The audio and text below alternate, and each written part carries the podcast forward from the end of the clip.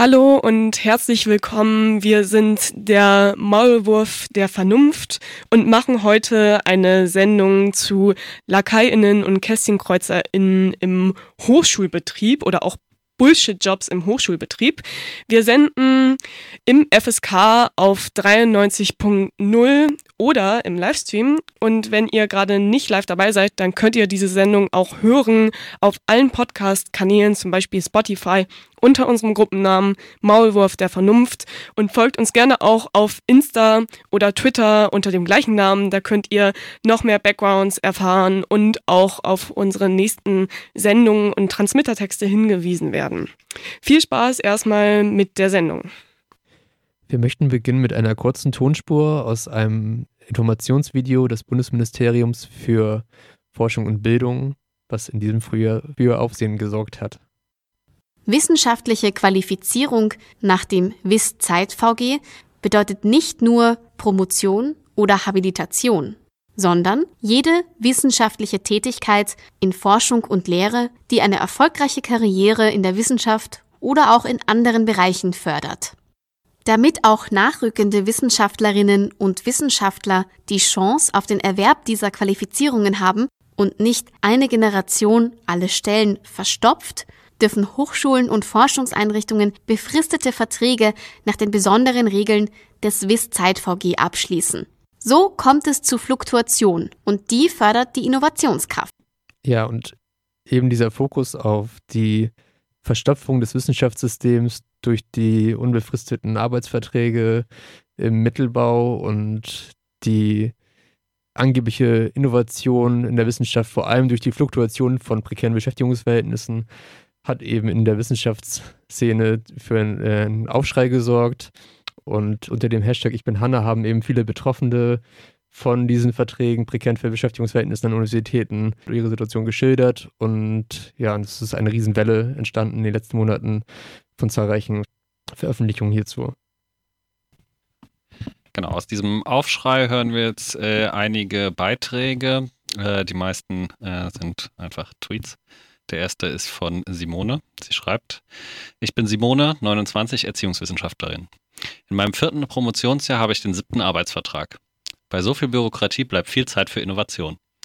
Hashtag ich bin Hanna. Der zweite Tweet ist von Anonym und geht wie folgt. Wieder einen Großteil meiner Zeit mit digitalen Prüfungen verbracht.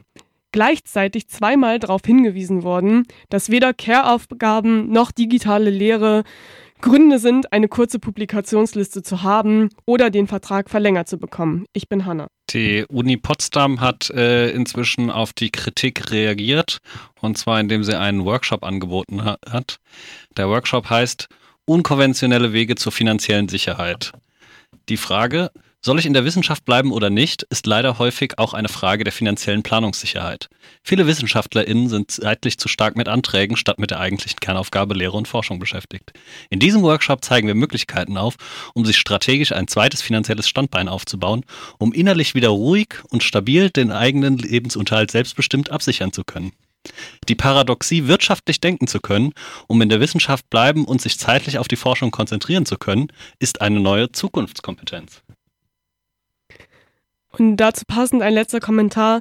Meine andere Frage zu Hashtag Ich bin Hanna.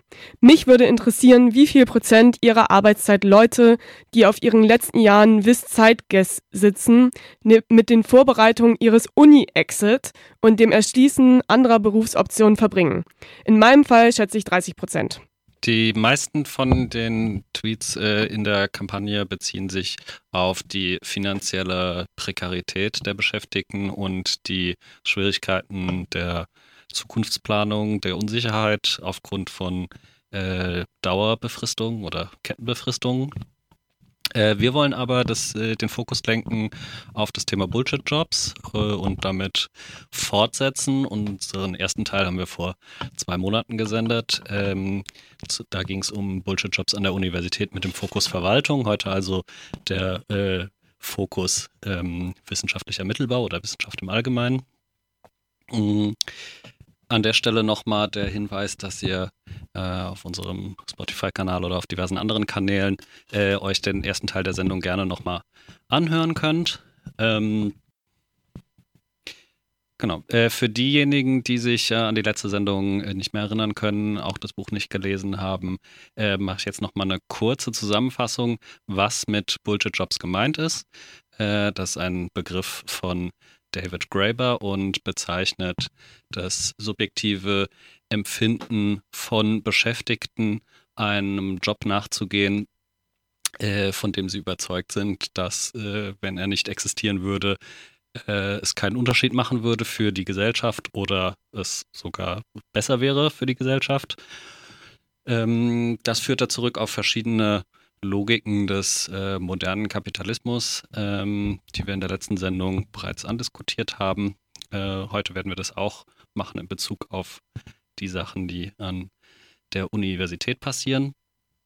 Und er beschreibt fünf verschiedene Arten von Bullshit-Jobs. Äh, das werde ich jetzt nicht nochmal, also nicht nochmal alle beschreiben, aber zumindest zwei, die vielleicht äh, relevant sind für unsere Analyse später. Das wäre beispielsweise die sogenannten FlickschusterInnen.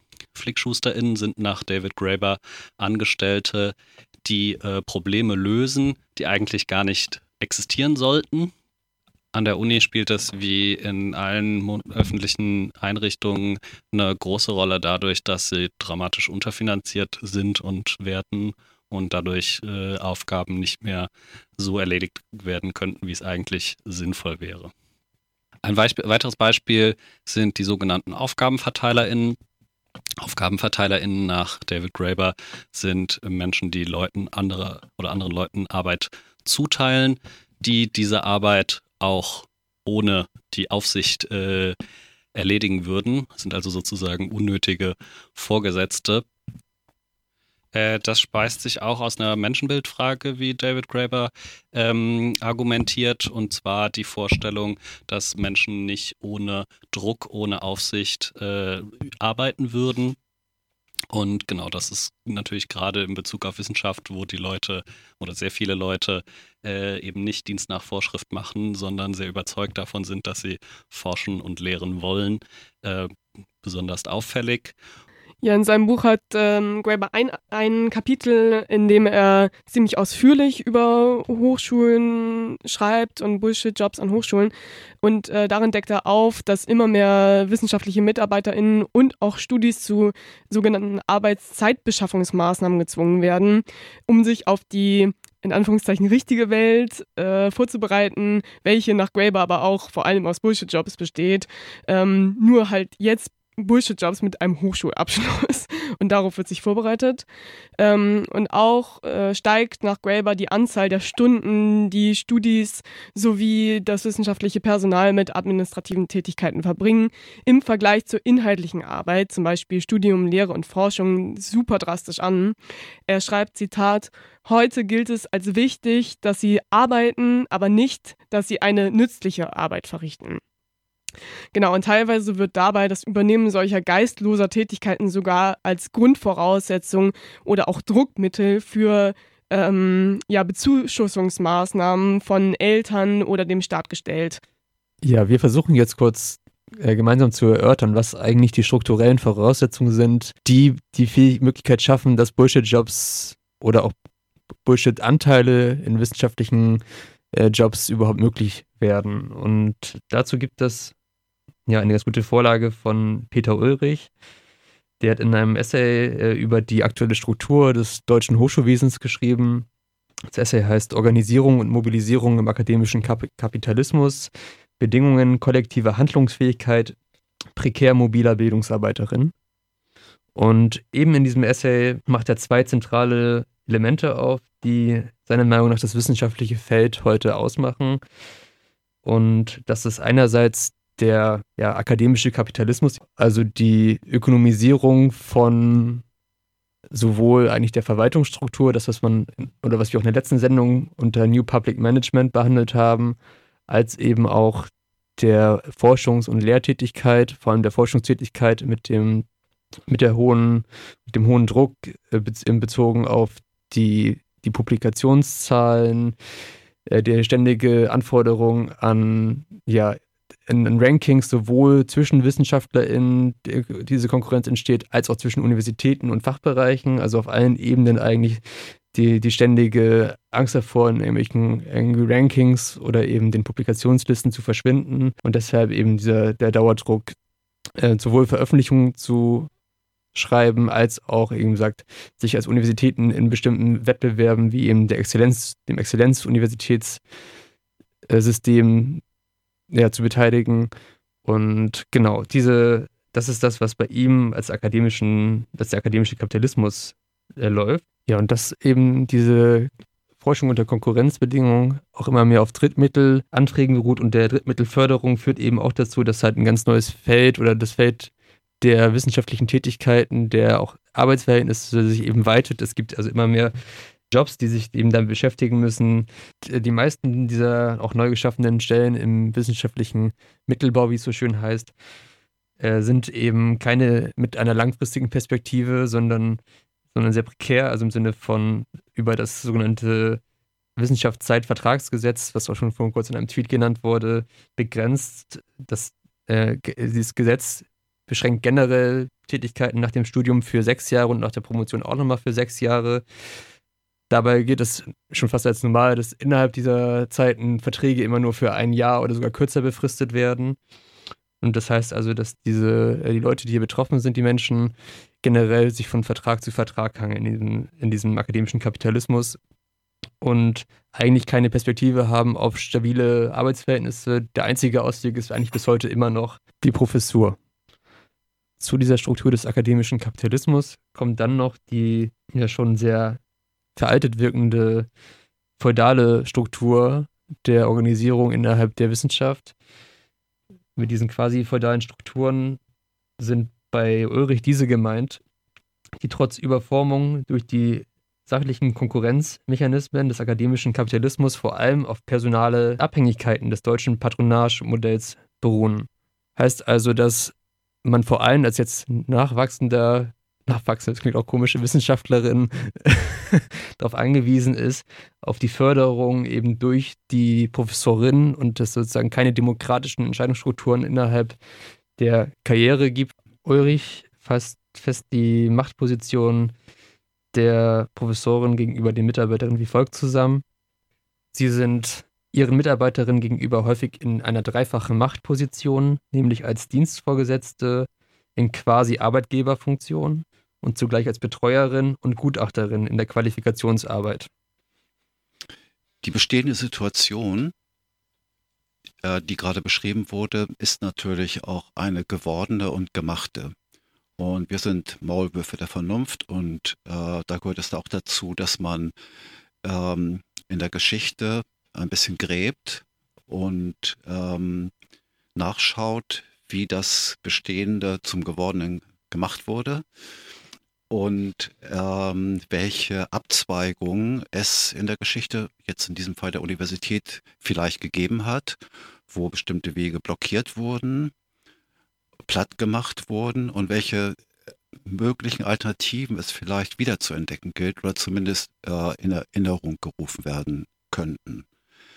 Und in diesem Zusammenhang äh, ist daran zu erinnern, dass es bis 2005 auf dem Campus der Uni Hamburg immerhin zwei Universitäten gegeben hat. Einmal die Uni Hamburg, 1919 gegründet, und zum anderen die Hamburger Universität für Wirtschaft und Politik, die ähm, aus äh, der Akademie für Gemeinwirtschaft, hieß es, glaube ich, hervorgegangen ist, 1948 gegründet.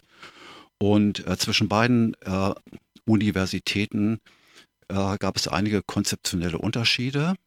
Äh, zum Beispiel äh, eine breit, breite Möglichkeit, breites äh, Zugangsmöglichkeit für ähm, Studierende, Interessierte, die kein Abitur hatten, eine interdisziplinäre Ausrichtung des Studiums ähm, und an ähm, die Möglichkeit äh, von äh, Projektstudiengängen, ähm, äh, die teilweise in enger Kooperation mit, den, mit Gewerkschaften, Basisgruppen der Gewerkschaft durchgeführt wurden und so weiter. Aber vor allen Dingen, es gab auch zumindest in Ansätzen äh, eine andere Personalstruktur an der ähm, äh, HWP, Hamburger Hochschule, äh, Hamburger Universität für Wirtschaft und Politik. Äh, und äh, darauf möchte ich äh, zu sprechen kommen. Es gab nämlich bis ab Anfang der 80er Jahre eine nicht geringe Zahl von äh, sogenannten Hochschuldozentinnen und Hochschuldozenten auf äh, unbefristeten, äh, jetzt kommt ein technischer Ausdruck, C2-Stellen. Äh, das ist eine Stellenkategorie, ähm, äh, äh, wo die Inhaberinnen und Inhaber dieser Stellen nicht so viel verdient haben wie auf ähm, den Professorenstellen, den C3 und C4 Stellen, aber äh, mit äh, Professuren gleichgestellt waren, zum Beispiel hinsichtlich der Lehrverpflichtung und auch der Berechtigung, selbstständige Lehre durchführen zu können. Ähm, eine solche Personalstruktur, also der, der nach, nach, ähm, nach dieser Idee geformte Personalstruktur könnte eine oder sollte äh, die Alternative sein zu einer neoliberal auf Konkurrenz getrimmten und intern aber neofeudal strukturierten Universität. So, jetzt äh, zur Geschichte, zur geschichtlichen Entwicklung, zu der Umbruchssituation. 2005 wurde auf Beschluss des äh, Hamburger CDU-Senats und auf Empfehlung äh, des sogenannten, eines Strukturgutachtens, des sogenannten äh, Donani-Papiers, ähm, unterstützt und beraten von der Unternehmensberatung McKinsey Company, äh, die ähm, HWP in die Universität Hamburg integriert. Und integriert meint hier ungefähr den Vorgang der Integration der DDR und die BRD. Also es war quasi eine Landnahme, die da stattgefunden hat.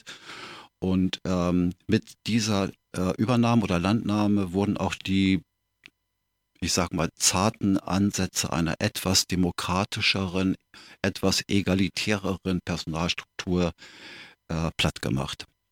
Die Stellen für Hochschuldozentinnen, diese C2-Stellen, wurden äh, nicht neu besetzt in dieser Form, sondern in einen Professorenpool überführt, äh, der dann mit befristeten wissenschaftlichen Mitarbeiterinnen und Mitarbeitern ausgestattet wurde. Ausstattung ist der Begriff für diese Zuordnung von befristeten Vimi-Stellen zu Professuren. Ähm, für die ehemals in vielen Belangen, wie gesagt, gleichgestellten Dozentinnen und Dozenten wurde äh, damals der verächtliche Ausdruck Barfußprofessoren in die Welt gesetzt. Das ist so ein Teil der semantischen Politik, die mit solchen Veränderungen immer verbunden ist. Äh, es war auch, äh, man hat wirklich den Zorn auf sich gezogen, wenn man noch äh, von dem Gebäude als HWP-Gebäude gesprochen hat. Ähm, und ähm, das Argument äh, für die Abschaffung, das ist jetzt auch wieder semantische Politik, für die Abschaffung äh, dieser sogenannten Barfußprofessoren war, äh, tja, für ähm, Stellen ohne solche Ausstattung, Anführungszeichen, mit befristeten Vimis gewinnt man keine guten Leute. Äh, damit gewinnt man keine Leuchttürme, die bis nach Barcelona strahlen. Das, so wurde damals gesprochen, ne, muss man wissen. Damit gewinnt man keine Namen, keine, keine äh, Zwölfänder, die im Konkurrenzkampf um Drittmittel erfolgreich sein können. Okay, nach diesem kleinen historischen Abriss wollen wir uns nun mit aktuellen Beispielen aus äh, Lebensrealitäten von Angestellten an der Universität Hamburg beschäftigen. Dazu haben wir einen Gast geladen, die uns ein bisschen aus ihrer Lebensrealität erzählen möchte. Schön, dass du da bist. Danke für die Einladung. Ähm, genau, ihr habt ja auch vorhin schon über Drittmittelanträge, Publikationsdruck und äh, Verwaltungsstruggle äh, äh, gesprochen. Und ähm, genau, ich würde auch gerne erstmal was zu Drittmittelanträgen erzählen. Ähm, und zwar bin ich noch kein Jahr an der Uni beschäftigt, aber habe auch in dieser kurzen Zeit schon erste Erfahrungen mit Drittmitteln gesammelt, denn man kommt im Wissenschaftsbetrieb, wer aktuell organisiert ist, überhaupt nicht drumherum. Ähm, ja, Drittmittel, ähm, ich glaube, das hattet ihr auch vorhin ein bisschen angesprochen, aber vielleicht nochmal zur Konkretisierung. Das sind Gelder, die ähm, über die Grundfinanzierung hinaus ähm, erworben werden durch Anträge, die man stellt. Ähm, die sind teilweise, also die sind alle, oder ich würde sagen, doch fast alle befristet und ähm, teilweise staatlich, teilweise auch privat organisiert und genau und genau, ich hatte ja schon gesagt, man kommt nicht so richtig drum rum, äh, Drittmittel zu erwerben, denn die Wissenschaft äh, ist aktuell sehr darauf angewiesen, vielleicht um ein, zwei Zahlen zu nennen. Ähm, generell ist fast die Hälfte, also deutschlandweiter Hochschulforschung durch Drittmittel finanziert und an der Uni Hamburg konkret ähm, wurden zum Beispiel 2019 150 Millionen äh, der Gelder durch Drittmittel finanziert und vielleicht um ein Verhältnis zu zeigen, 380 Millionen ähm, waren dann durch Landesmittel äh, verfügbar. Das heißt, es war so ein 2 zu 1 Verhältnis. Ähm, entsprechend äh, spielen Drittmittel und äh, die Anträge, die man stellt, eine sehr große Rolle, ähm, damit man überhaupt forschen kann und Geld für die Forschung bekommt. Ähm, und in der Wissenschaft, also als wissenschaftliche MitarbeiterInnen, ähm, ist es sehr wichtig, dass man äh, oder Voraussetzung, dass man erfolgreich äh, Drittmittel erworben hat in der eigenen Laufbahn. Und zwar geht es auch darum, welche Drittmittel es sich handelt, wie viele man über die äh, Laufbahn erworben, erfolgreich erworben hat. Und ähm, genau, also es geht um die Quantität und um die Höhe der Drittmittel. Ähm, genau, und wie läuft das Ganze eigentlich so ab? Also es ist ähm, so, dass man sich wochenlang mit irgendwelchen Leuten trifft und ähm, über kleine Begriffe diskutiert, ähm, die man in den Anträgen äh, berücksichtigen muss. Und ähm, es ist ein sehr langer Prozess, äh, weil äh, erfahrungsgemäß viele Anträge auch gar nicht, zumindest in der ersten Runde, genehmigt werden. Und ähm, genau, deshalb Genau, und ich würde sagen, in diesem ganzen Prozess äh, von Drittmittelanträgen und so weiter ist der Bullshit-Faktor schon recht hoch, weil ähm, die DrittmittelvergeberInnen haben sehr große Macht ähm, in diesen Förderprogrammen. Sie bestimmen auch so die Erkenntnisrichtung, also ähm, wie die Forschung, die Forschungsfrage und das Paradigma und so weiter ausgerichtet werden soll. Und ähm, das Ganze unterliegt auch häufig so der Willkür der GutachterInnen. Ähm, deshalb muss man äh, auch, also kann es auch sein, dass man am Ende irgendeine Fragestellung entwickelt oder eine Forschungsrichtung, von der man eigentlich überhaupt nicht so richtig überzeugt ist, aber darauf angewiesen ist, ähm, dass äh, man weiter gefördert wird oder ähm, Gelder bekommt für Forschung, weil die ähm, Gelder, die man durch die Uni-Landesmittel teilweise für Forschung zur Verfügung hat, im Wissenschaftsbetrieb ist lächerlich klein. Ähm, genau. Man kann sich ich meinte, man kommt nicht so richtig drum rum, in diesen Antragsverfahren involviert zu sein, ähm, weil äh, auch in Ausschreibungen beispielsweise ähm, immer sehr, also häufig darauf verwiesen wird, dass äh, erfolgreiche Drittmittel, der erfolgreiche Drittmittelerwerb äh, vorausgesetzt wird und ja, entsprechend verbringt man sehr viel Zeit in seinem äh, oder in dem eigenen Alltag damit, irgendwelche Anträge zu stellen, anstatt zu forschen.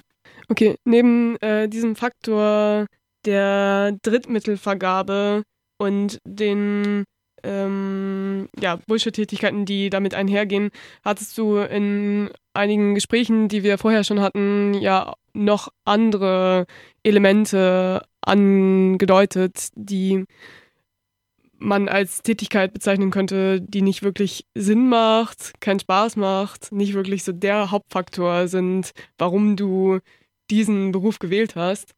Ähm, möchtest du die auch nochmal kurz anführen, andeuten? Ja.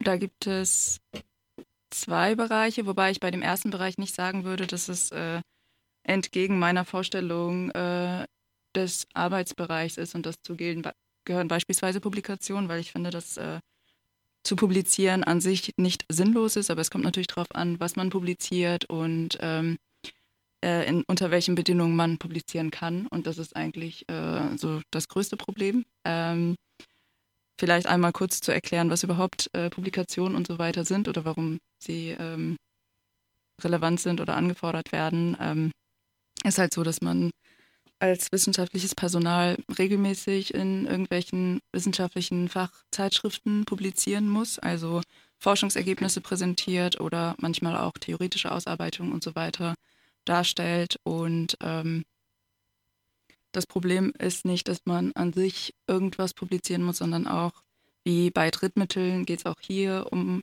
diesen Leistungsindikator, also wie viel man in welchem Zeitraum publiziert hat. Und das heißt nicht, dass man dann nur einen Beitrag pro Jahr publiziert, sondern eigentlich mindestens einen pro Monat. und äh, ich kenne beispielsweise Leute, die während ihrer Dissertation 20 Publikationen im Jahr rausbringen.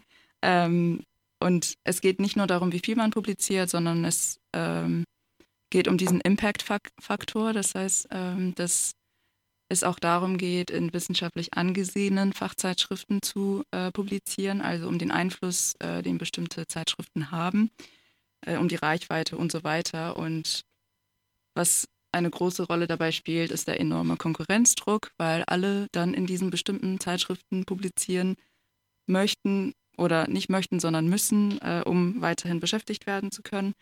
Ähm, es geht um die, wie gesagt, um die Quantität der Beiträge. Ähm, man kann sich nicht wirklich Zeit lassen, um etwas auszuarbeiten, weil man weiß, dass, ähm, ja, dass es wirklich eher darum geht, wie viel man im Jahr publizieren kann. Und ähm, ja, was ich auch vorhin meinte mit diesem, mit dieser Willkür in äh, dem Drittmittelverfahren, das Ganze kann man auch auf ähm, Publikationsverfahren anwenden, weil meistens ähm, durchläuft man so ein Double Peer Review. Das heißt, äh, man schickt ein Manuskript in die Zeitschrift und die Zeitschrift wird dann von bestimmten GutachterInnen oder nee, der Artikel wird dann von bestimmten GutachterInnen bewertet und ähm, da ist es auch häufig so, dass ähm, es dazu kommen kann, dass der Artikel, den man ursprünglich eingereicht hat, nicht mehr so viel damit zu tun hat, was dann am Ende publiziert wird, weil ähm, äh, genau angepasste Wissenschaft, also dass man sich äh, bestimmten Regeln, die äh, dieser Zeitschrift irgendwie, also die von den GutachterInnen oder auch von der Zeitschrift an sich vorgegeben werden, einhalten muss oder generell ähm, sich bestimmten ähm, Bullshit-Regeln äh, anpassen muss. Ja, wenn du jetzt ständig damit beschäftigt bist, Publikationen zu schreiben, was, also wie wirkt sich das dann eigentlich auch auf die Qualität aus bei dir und bei deiner Arbeit oder auf deine Arbeit? Schlecht. Ähm, äh, um das kurz zu fassen, aber konkret äh, ist es genau, weil man sehr viele äh, Fristen hat für Publikation oder ständig publizieren muss, ähm, kann man auch gar nicht inhaltlich tiefergehend sich mit den äh, Themen befassen oder auch die Primärliteratur lesen. Ähm, natürlich liest man schon oder sollte man schon das lesen, worüber man publiziert. Aber das Problem ist, dass äh, die Zeit so knapp ist, dass man sich eigentlich nicht äh, so damit auseinandersetzen kann, wie man es möchte. Und genau. Genau, es ist halt äh, permanenter Frust. Ähm, und ähm, man möchte eigentlich äh, gute Forschung betreiben und auch äh, gute Texte schreiben, aber kann es einfach nicht, weil die Bedingungen diese nicht zulassen. Übrigens bezieht sich das auch äh, auf die Lehre, die man macht an der Uni, aber das ist ein ganz anderes Thema. Ähm, auch da ist man permanent frustriert, weil man einfach kaum Zeit hat, um irgendwas sinnvoll vorzubereiten. Ja. Ja, äh, zu den besonders bullshittigen Blüten, die dieser Publikationsgruppe treibt, äh, passt auch eine Studie, die zuletzt veröffentlicht wurde und über die die äh, Neue Züricher Zeitung berichtet hat. Ähm, wo Forscher festgestellt haben, dass sehr viele äh, Fachartikel äh, Plagiate von anderen Fachartikeln darstellen, die dann aber durch äh, Computerprogramme ähm, geschickt wurden, um sie sprachlich so stark zu verzerren, dass äh, die, das Plagiat nicht mehr erkennbar wird, aber genau dafür dann nur noch Unsinn enthalten. Und äh, genau, die, anscheinend sind die, die äh, Review-Verfahren nicht äh, so funktional, dass das dann erkannt wird, sondern es gibt, wie gesagt, hunderte von solchen Bullshit-Studien, in denen ähm, ja, die KI irgendwelchen Sprachbrei veröffentlicht und äh, Leute damit ihre Publikationsliste verlängern. Genau, mir fällt jetzt noch ein, weil wir jetzt so viel von Bullshit, Tätigkeit und Gutachtenverfahren und so weiter ähm, gesprochen haben, fällt mir noch ein, ich habe selbst mal ähm, einen Artikel begutachtet in einem Peer-Review-Verfahren und das Thema, was mir dann äh, zugeschickt wurde, hat einfach nichts mit meinem Forschungsbereich zu tun, sodass ich erst einmal ähm, überhaupt Begriffe und so weiter nachschlagen musste, die in diesem Beitrag erwähnt wurden und auch überhaupt nicht konstruktiv ähm, Rückmeldung geben, geben konnte, weil mir auch einfach das Wissen dazu fehlt. Aber ich musste trotzdem diese Rückmeldung geben und habe dann einfach versucht, ähm, durchs Googlen und so weiter mich da durchzuschlagen und habe irgendeine Rückmeldung gegeben. Okay, das klingt ja mega absurd einfach. Ähm, ja, letzte Sendung haben wir ja viel über so administrative Tätigkeiten geredet, die auch so Bullshit-Charakter haben. Ähm, wie sieht es da bei dir aus? Kannst du davon auch äh, ein Lied singen oder ist das nicht so Thema? Leider ja. Ähm, auch im Bereich der administrativen Tätigkeiten sind wir eigentlich schon überlastet. Und zwar, ähm, also nicht nur ich oder nicht nur das wissenschaftliche Personal, sondern äh, die Verwaltung an sich ist äh, personell äh, ziemlich unterbesetzt äh, an der Uni Hamburg, aber natürlich nicht nur an der Uni Hamburg.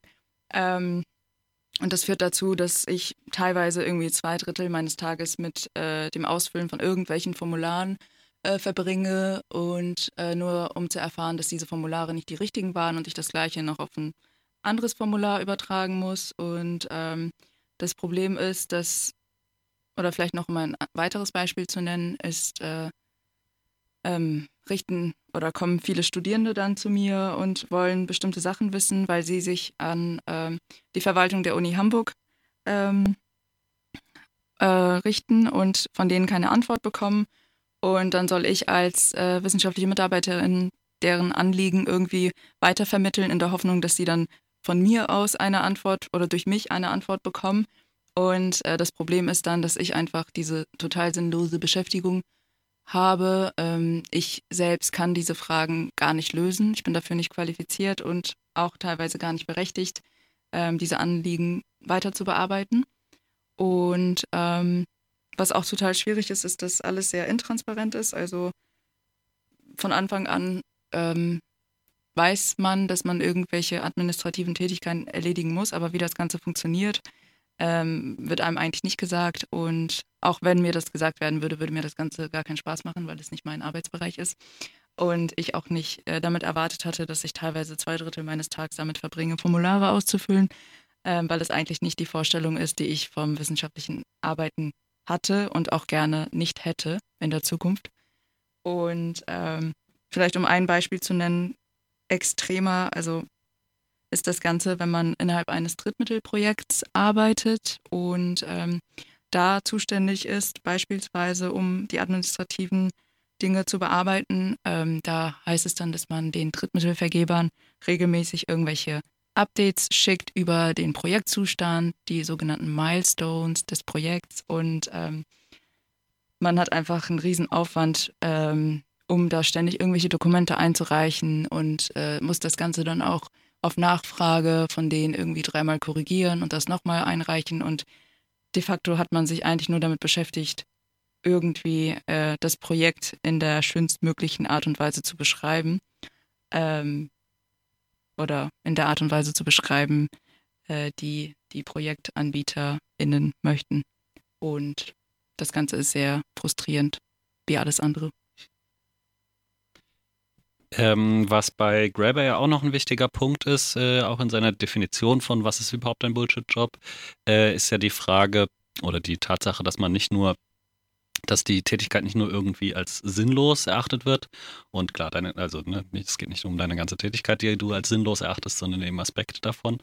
Aber genau, was bei Grabber dann auch noch auftaucht, ist so die Tatsache, dass man die, die Sinnlosigkeit dieser Tätigkeit eben nicht äh, eingestehen darf, zumindest nicht nach außen, und äh, gegenüber Leuten so tun muss, als genau würde man eigentlich brennen für das, was man da tut. Ähm, ist das bei dir auch ein Faktor? Wie erlebst du das? Da kann ich jetzt nicht eindeutig drauf antworten, weil vieles auch äh, von der Willkür ähm, der Vorgesetzten abhängt. Also bei mir ist es so, dass ich da recht äh, Glück habe mit der Person, für die äh, ich arbeite. Ähm, die äh, die Person lässt mir sehr viel Freiraum und auch ähm, Möglichkeiten, das zu tun, äh, teilweise, was ich möchte. Und auch, ähm, also ich kann sehr offen kommunizieren, wenn ich etwas äh, Bullshit finde. Und auch ähm, dadurch, dass ich von Anfang an bemerkt habe, dass sie mir diese Möglichkeiten gibt, habe ich da auch eigentlich einen sehr selbstbewussten Umgang damit und thematisiere das auch, sobald ich merke, dass etwas Bullshit ist. Aber ähm, wie gesagt, das ist eher ambivalent, weil ähm, meine Position oder ähm, meine ähm, Situation äh, mit der Vorgesetzten jetzt auch kein nicht repräsentativ ist für alle wissenschaftlichen MitarbeiterInnen, ähm, sondern es auch äh, sehr davon abhängt, natürlich für die Person, für die man arbeitet, ob das, äh, ob man das Ganze thematisieren kann oder wie viele im Wissenschaftsbetrieb äh, meinen, es irgendwie ein Privileg sei, an der Uni angekommen zu sein und dort arbeiten zu dürfen. Ähm, das wird halt schon sehr häufig vertreten, aber ich thematisiere das eigentlich nicht in dieser Form. Ja, jetzt haben wir gehört, wie frustrierend äh, einerseits subjektiv die aktuelle Situation an Hochschulen ist für Menschen, die im Wissenschaftsbetrieb arbeiten. Andererseits sprechen auch die Zahlen für diese sehr deprimierende Perspektive aktuell mit einerseits 93 Prozent befristet angestellten, angestellten Mitarbeiterinnen im Wissenschaftsbereich, ähm, ja, kurzen Befristungen äh, der Verträge, häufig nur ein Jahr, andererseits enorm Publikationsdruck und der schlussendlich daran resultiert, dass die Anzahl der Publikationen exponentiell wächst. Alleine zu Corona innerhalb von knapp zwei Jahren fast 500.000 Veröffentlichungen äh, publiziert worden sind, von denen wahrscheinlich die meisten sehr viel weniger als durchschnittlich dreimal gelesen werden. Und ähm, das spricht ein bisschen dafür, dass es eigentlich eine, dass wir uns in einer Entwicklung befinden, die, die ja sozusagen die, die Wissenschaft, wie sie aktuell ist, an sich hinterfragen ähm, ja, muss oder tut.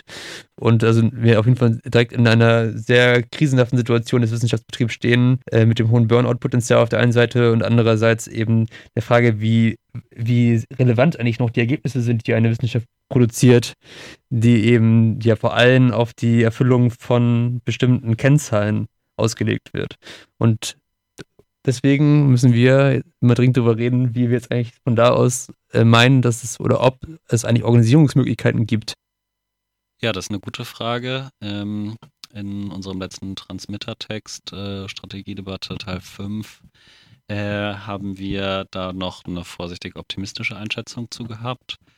Ähm, und zwar aus der Überlegung raus, dass man Arbeitskämpfe führen muss, die nicht nur die äh, harten materiellen Fakten wie Arbeitszeit und Löhne zum Ziel äh, setzt, sondern auch eben auf die inhaltliche Ausgestaltung der Arbeit äh, setzt und da halt der Vorteil beim wissenschaftlichen Betrieb gegenüber ähm, ja komplett bullshitisierten Jobs ähm, ist, dass äh, die, dass im Wissenschaftsbetrieb halt den Leuten der Widerspruch zwischen Anspruch und äh, Wirklichkeit halt bewusst ist und sozusagen auch noch ein Teil des Anspruchs, also gute Lehre zu machen, gute Forschung zu machen, ähm, noch nicht komplett wegbullshitisiert wurde. Und genau, dass sich aus so dieser Diskrepanz, die auch subjektiv wahrgenommen wird, wie eben auch ja, sehr ausführlich beschrieben wurde, äh, ja schon wieder, also Potenzial für Widerspruch ähm, erwächst. Wobei die äh, Tatsache, dass man die Arbeitskämpfe auch um die inhaltliche Ausgestaltung der Arbeit organisieren muss, ja natürlich nicht bedeutet, äh, ja, kurzfristigere, materiellere Ziele wie Arbeitszeitverkürzung und äh, Entfristung und vernünftige Löhne aus den Augen zu verlieren. Die Überlegung ist ja eher, dass sich die beiden äh, Sachen, sowohl die, also die inhaltliche Bullshitisierung als auch die ähm, materielle Prekarisierung ja nicht irgendwie gegenläufige Tendenzen sind, sondern zwei Seiten derselben Medaille.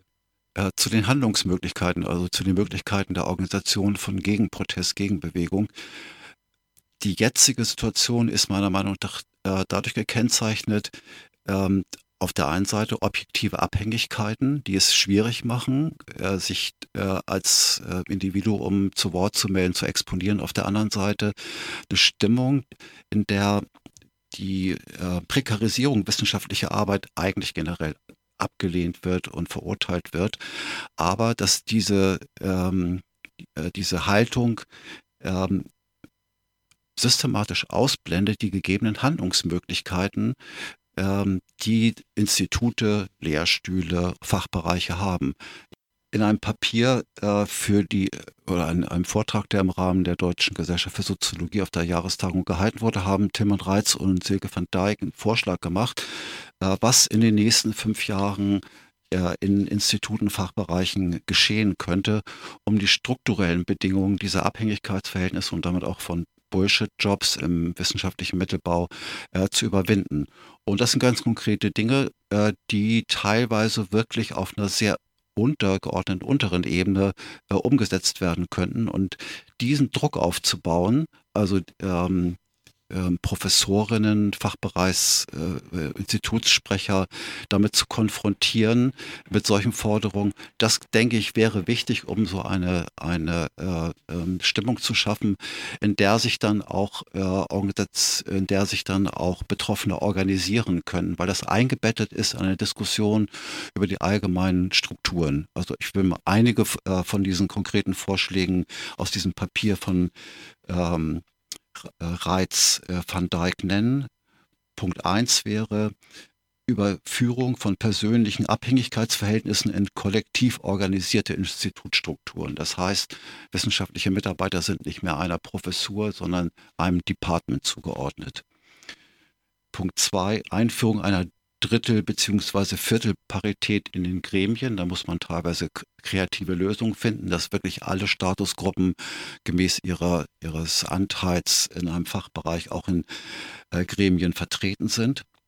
Dann kollektive Mittelverwaltung an Instituten und Fachbereichen. Das heißt, dass diese individualisierte Zuordnung von Mittel, also äh, Geldmittel, Hilfskraftmittel, äh, wissenschaftliche Mitarbeitermittel äh, auf äh, Professuren aufgelöst wird und eine äh, ähm, ähm, kollektive äh, Mittelzuordnung und Mittelverwaltung überführt wird.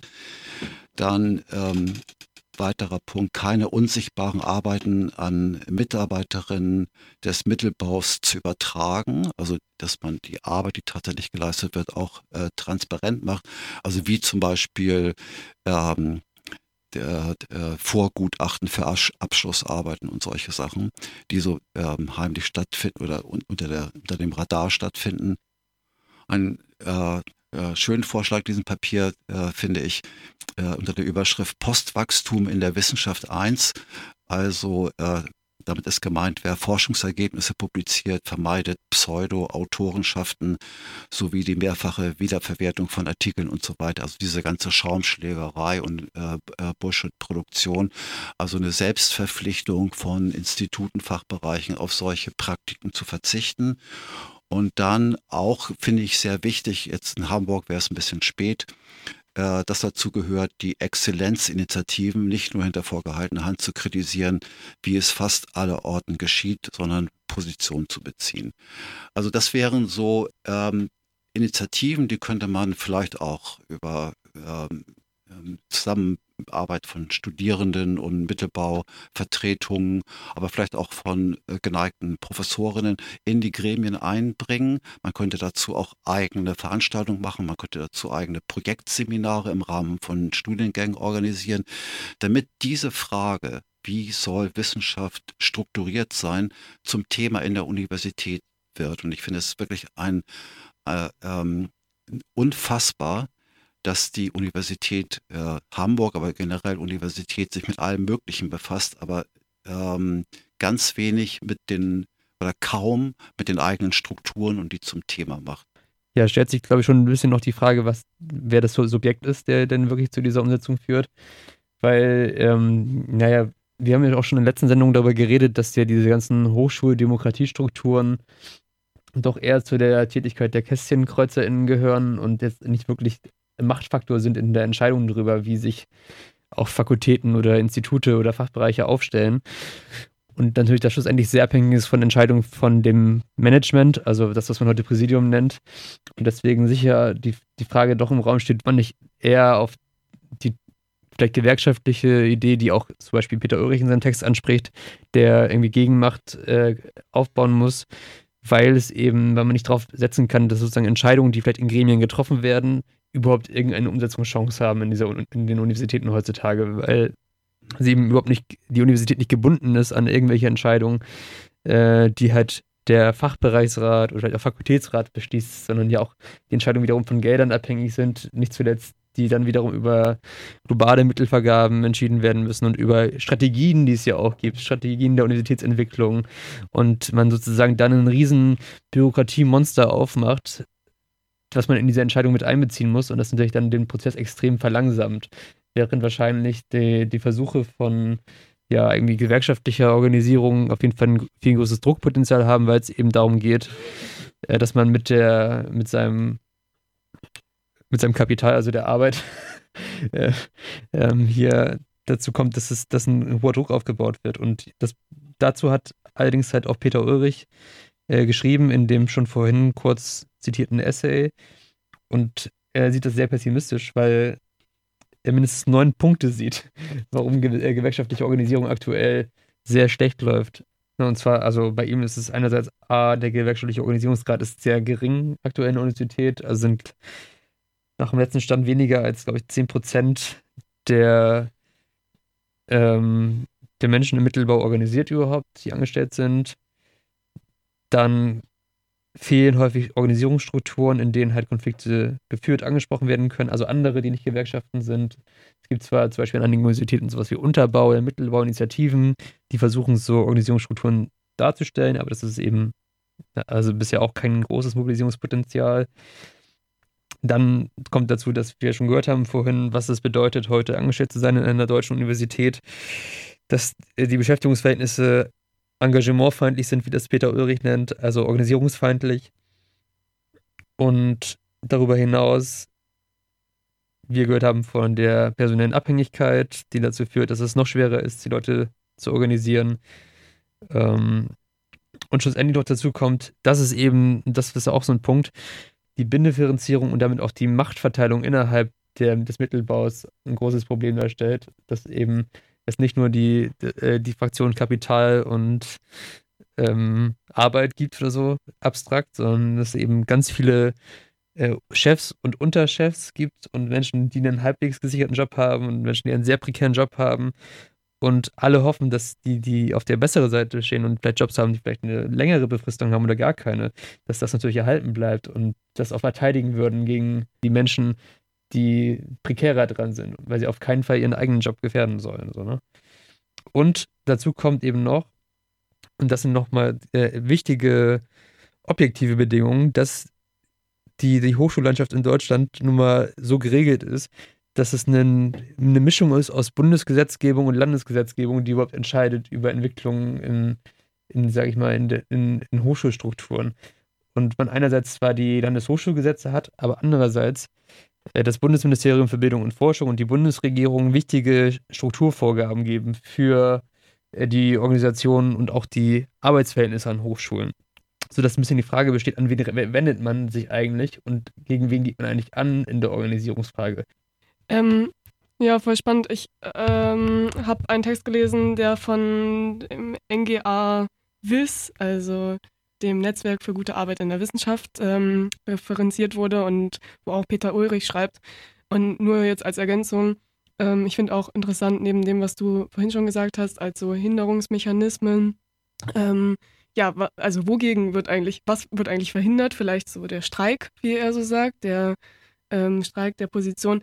Da sprechen, also da stehen auch solche Sachen gegen wie, ähm, in der internen Organisierung dieser Organisation, der NGA WIS sind Frauen total unterrepräsentiert und haben sich so in der zweiten Generation in dieser Organisation, die sich 2017 offiziell gebildet hat, ähm, ja auch irgendwie versucht, so ihren Platz ja zu, zu nehmen. Und das ist auch auf Widerstand gestoßen, schreibt Ulrich. Und er sagt außerdem, also äh, neben diesen Konflikten, die es irgendwie gesellschaftlich gibt und da in, innerhalb der Organisation sich widerspiegeln, ist er pessimistisch, was so den Streik angeht. Einmal wegen dieser gewerkschaftlichen Perspektive. Also so, jo, die Gewerkschaften unterstützen auch die Hochschulorganisierung nicht immer, weil es auch Interessenskonflikte zwischen GEW, Verdi und so weiter gibt, die irgendwie in neuen Organisierungen, Mittelbau, INI und so weiter einfach auch noch einen Konkurrenten sehen. Neben dem ähm, sagt er auch, Hochschulmitglieder sind einfach nicht streikfähig und auch nicht streitfähig, weil sie einfach in den Strukturen so gefesselt sind, dass sie das irgendwie nie gelernt haben, wie man ähm, ja, wie man streitet, wie man für seine Rechte kämpft und wie es dann zu einem Streik kommen könnte. Das finde ich auch noch einen super interessanten Aspekt, weil ich denke so, jo, es gibt so die Leute, die sich organisieren und er schreibt auch, also in der Entwicklung dieser, dieser Organisierung wurde dann auch irgendwann darüber geredet, zum Beispiel Profs abzuschaffen, äh, Habilitation als Qualifizierungsmoment abzuschaffen und so. Also es entwickelt sich scheinbar was. Aber ja, genau, wie du gesagt hast, das, also der Pessimismus ja, ist auf jeden Fall stärker, kommt stärker hervor. Ähm, ja, äh, ich würde mich dieser pessimistischen Analyse anschließen. Ich glaube, äh, was noch, äh, was noch ein bisschen fehlt, ist so, warum sind, also, ne, du hast gesagt, äh, äh, wissenschaftlicher Mittelbau ist wenig streik- und streitfähig. Das, da sollte man nicht unterschätzen, dass das natürlich nicht irgendwie einfach ein moralischer Vorwurf ist oder, keine Ahnung, Lappigkeit diagnostiziert oder so ähnlich, ähm, sondern man halt feststellen muss, dass die wettbewerbsförmige Organisierung der Uni natürlich auch äh, auf Ebene der Subjekte halt zu Deformationen führt. Und ne, wenn der Wettbewerb so stark verinnerlicht ist, ähm, weil man sie in, auf der Arbeit konstant leben muss, dass das natürlich auch gegen äh, Leute, die sich eigentlich mit einem zusammen organisieren könnten, gewendet wird und das auch erstmal überwunden werden muss. Ein weiteres Problem ist meiner Meinung nach, dass die Frage ist, wie, äh, also Gegenmacht, ja, aber welches Druckmittel hat man eigentlich? Und ähm, ja, Mark Fischer hat dazu die These in ähm, Capitalist Realism aufgestellt, dass äh, nicht der Auffassung ist, dass äh, Universitätsbeschäftigte oder also vor allem in der Lehre, ähm, er selbst ist Berufsschullehrer gewesen, ähm, sinnvoll gestreikt werden kann, weil der Streik überhaupt niemandem wehtut. Ähm, weil die äh, Studierenden darauf äh, ausgelegt sind, ein, ein, Modul zu bestehen oder einen Abschluss zu bekommen. Wenn an dem einen Tag gestreikt wird, fällt die Veranstaltung aus, aber sie wird dann auch nicht prüfungsrelevant sein oder so. Und aus Sicht der Uni-Verwaltung gibt es auch kein Druckmittel, weil die sich eigentlich nur freut, äh, dass sie einen Tag kein Gehalt zahlen muss und stattdessen die Gewerkschaften äh, das Streikgeld übernehmen. Und insofern sich halt auch die Frage stellt, gerade in der Lehre, ähm, wie kann man eigentlich, also wenn man Gegenmacht aufbaut, wie, welches Druckmittel hat man dann eigentlich? Und äh, äh, genau, ne, die Frage, ist Streik ein geeignetes Mittel, führt, finde ich, auch zu der grundsätzlicheren Frage, inwiefern sind traditionelle gewerkschaftliche Organisationen überhaupt in der Lage, äh, die Konflikte, die an der Uni notwendigerweise geführt werden müssen, ähm, sinnvoll zu führen. Und du hattest den Konflikt zwischen GW und Verdi oder die Konkurrenzsetzung unter denen und inwiefern die sich dann auch wiederum in Konkurrenz zu neuen Organisationen sehen. Aber ich würde es eigentlich als Chance begreifen. So, ne? Ich glaube, die DGB-Gewerkschaften sind einfach nicht in der Lage, einen sinnvollen äh, Gewerkschaftskampf an der Universität zu führen. Und natürlich ist das erstmal äh, eine frustrierende Einsicht, quasi von Null beginnen zu müssen. Aber das eröffnet halt auch die Möglichkeit, äh, genau, nicht eben das Gleiche zu machen, was man irgendwie seit 50 Jahren vergeblich tut. Anders aber bei Lehre, oder? Also ich meine, wie du eben gesagt hast, wenn eine Lehrveranstaltung ausfällt, so kümmert sich niemand drum. Also sind manche sogar froh drüber und so. Weniger Inhalt, juhu.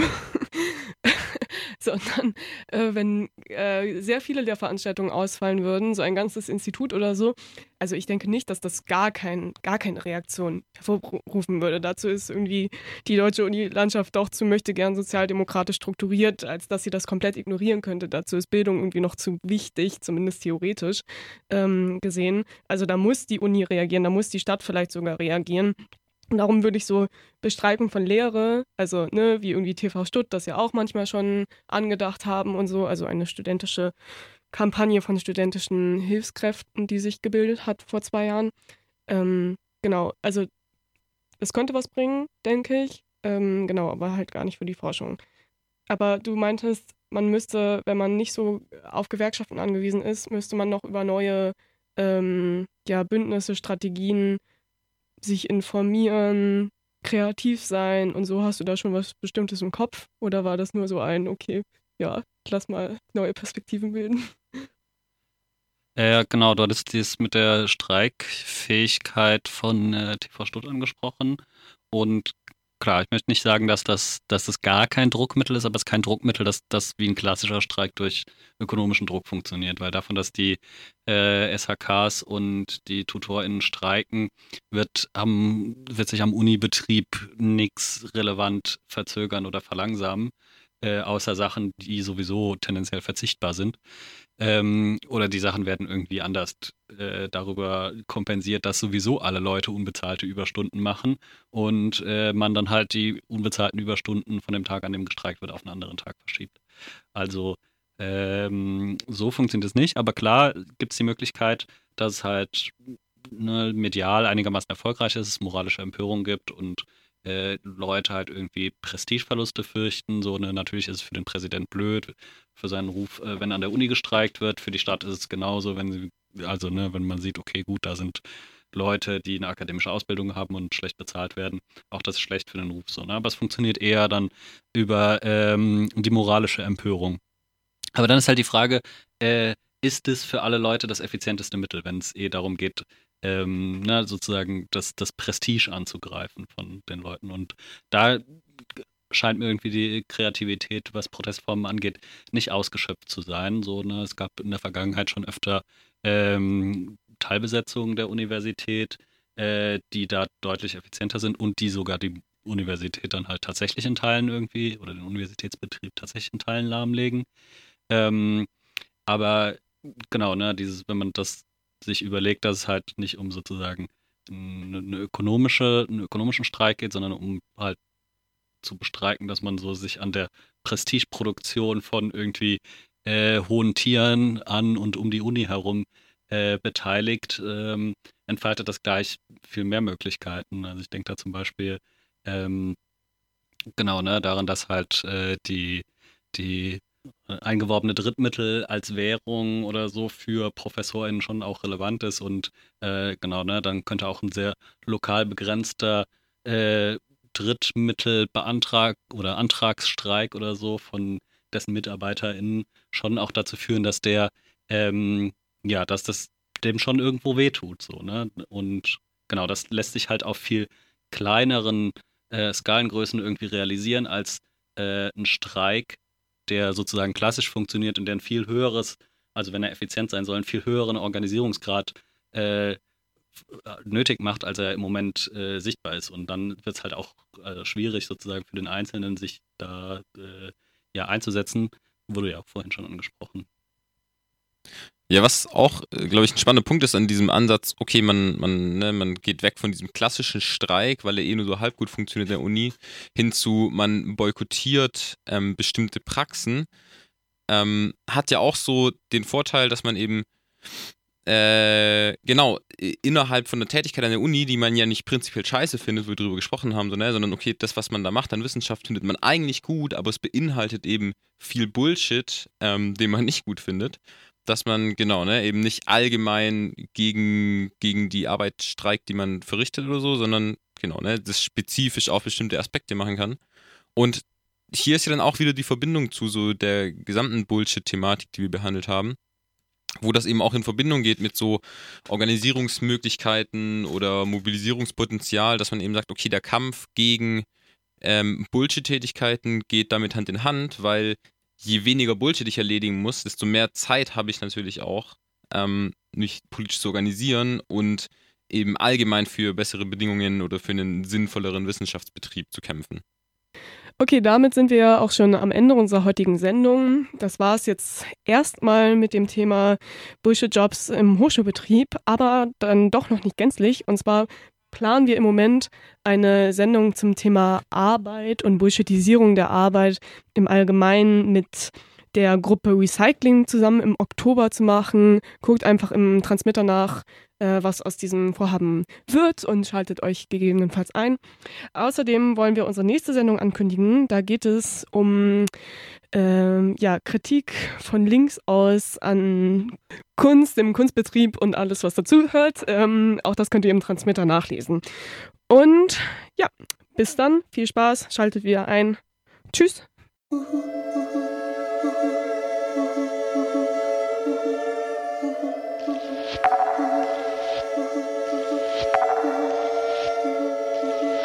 insist upon my right to be multiple. I insist upon my right to be multiple. Even more so, I insist upon the recognition of my multiplicity.